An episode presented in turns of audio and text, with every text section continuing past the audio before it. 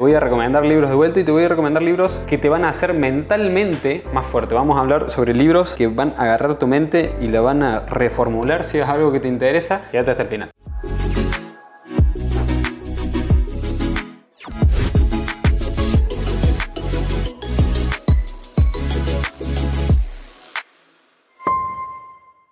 Hola, ¿cómo estás? Yo soy Nico Grupe y este es mi canal donde subimos contenido sobre desarrollo y crecimiento personal, también emprendedurismo y libros como el video que vas a ver hoy. Si es algo que te interesa, te invito a que consideres suscribirte, ya que subo contenido como este todas las semanas. Si ya estás suscrito, gracias por volver. Empecemos por el primer libro que coincide justo con otro video que hicimos sobre recomendaciones de libros para tener más confianza en uno mismo y es sobre el libro Sin Límites de Jim Quick. Si no viste ese video, te explico rápidamente de qué se trata si ya lo viste, pasa al siguiente libro. Sin límites lo escribió Jim Quick. Básicamente lo que te enseña es a que no tenés límites. De hecho, tiene un capítulo específico donde te explica cómo librarte de creencias limitantes. A mí me encantó sobre todo ese capítulo porque fue un capítulo que agarré y dije, ¿sabes qué? Esto lo voy a poner en práctica. Él entiende, se hace llamar Brain Coach, un coach de cerebros para enseñarte a sacar el máximo potencial de tu cerebro. Su historia de vida es súper interesante y le cuenta en el libro. Y como él entiende cómo mejorar el potencial de tu cerebro,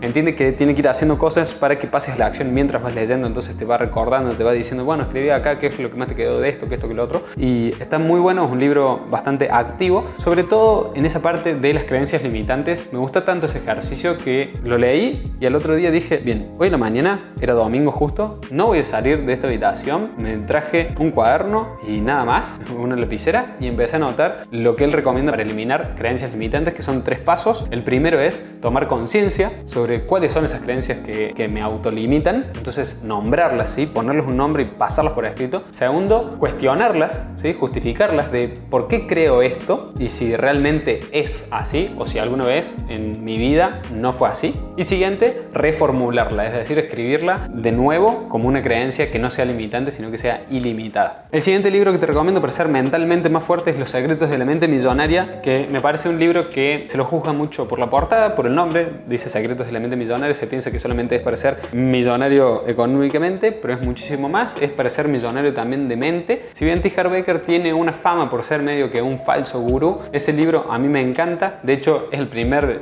libro del cual le hice un resumen acá en mi canal de YouTube, así que si lo querés ver te lo dejo ahí arriba. También este libro forma parte de mi curso Bambú Libros, que es un curso donde te damos no solamente el resumen completo, bien completo, detallado con ejemplos del libro, sino actividades y ejercicios para pasar a la acción y contenido complementario si es algo que te interesa, te lo dejo en las tarjetas y arriba en la descripción más información sobre Bambú Libros. Y los secretos de la mente millonaria, primero arranca haciéndote consciente de qué es una víctima y qué es un protagonista. Y eso ya te identifica cuál es tu patrón, ¿sí? De si estás siendo una víctima, una persona con mentalidad pobre o una persona con mentalidad rica. Y siguiente, esa es como la primera parte del libro y la segunda parte son 17 secretos de la mente millonaria. Te dice, bueno, los ricos piensan de esta forma, los pobres piensan de esta otra forma. La verdad está excelente. Si hasta ahora te puedo aportar valor, hacémelo saber dejándole un me gusta al video. El siguiente libro es Piense y hágase rico, un libro que la verdad a mí de por sí no me gustó tanto eh, porque es muy... A ver, sé que es un libro que muchísima gente le encanta. Entiendo que la información que aporta es de muchísimo valor y por eso lo recomiendo, pero a mí no me gustó tanto porque es un libro que ya es viejo, se hace muy largo, es como muy nacionalista, muy yankee. Esas son las cosas que no me gustaron tanto, pero realmente sé que mucha gente le gusta, también por eso lo recomiendo. Llegamos a tu propia conclusión de si es un buen o mal libro,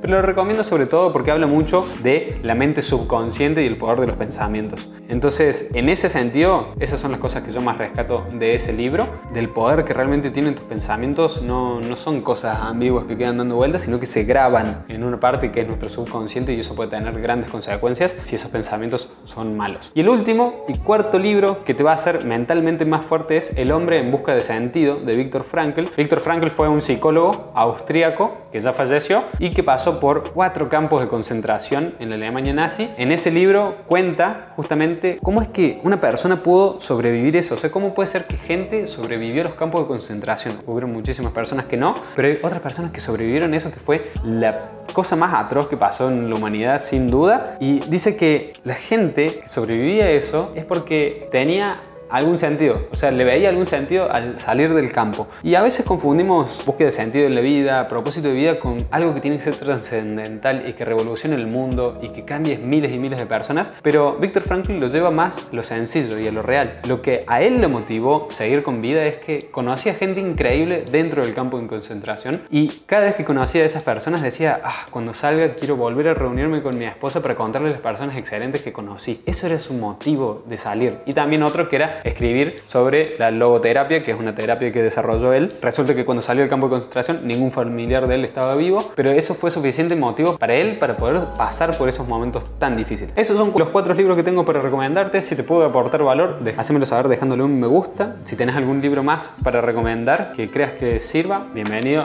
déjalo en los comentarios. Si ya estás suscrito, de vuelta gracias por volver. Si no estás suscrito, considera suscribirte. Es súper fácil, lo puedes hacer con un botón que te dejo de este lado y de este otro lado te dejo un video que muy seguramente te va a gustar. Nos vemos en la próxima.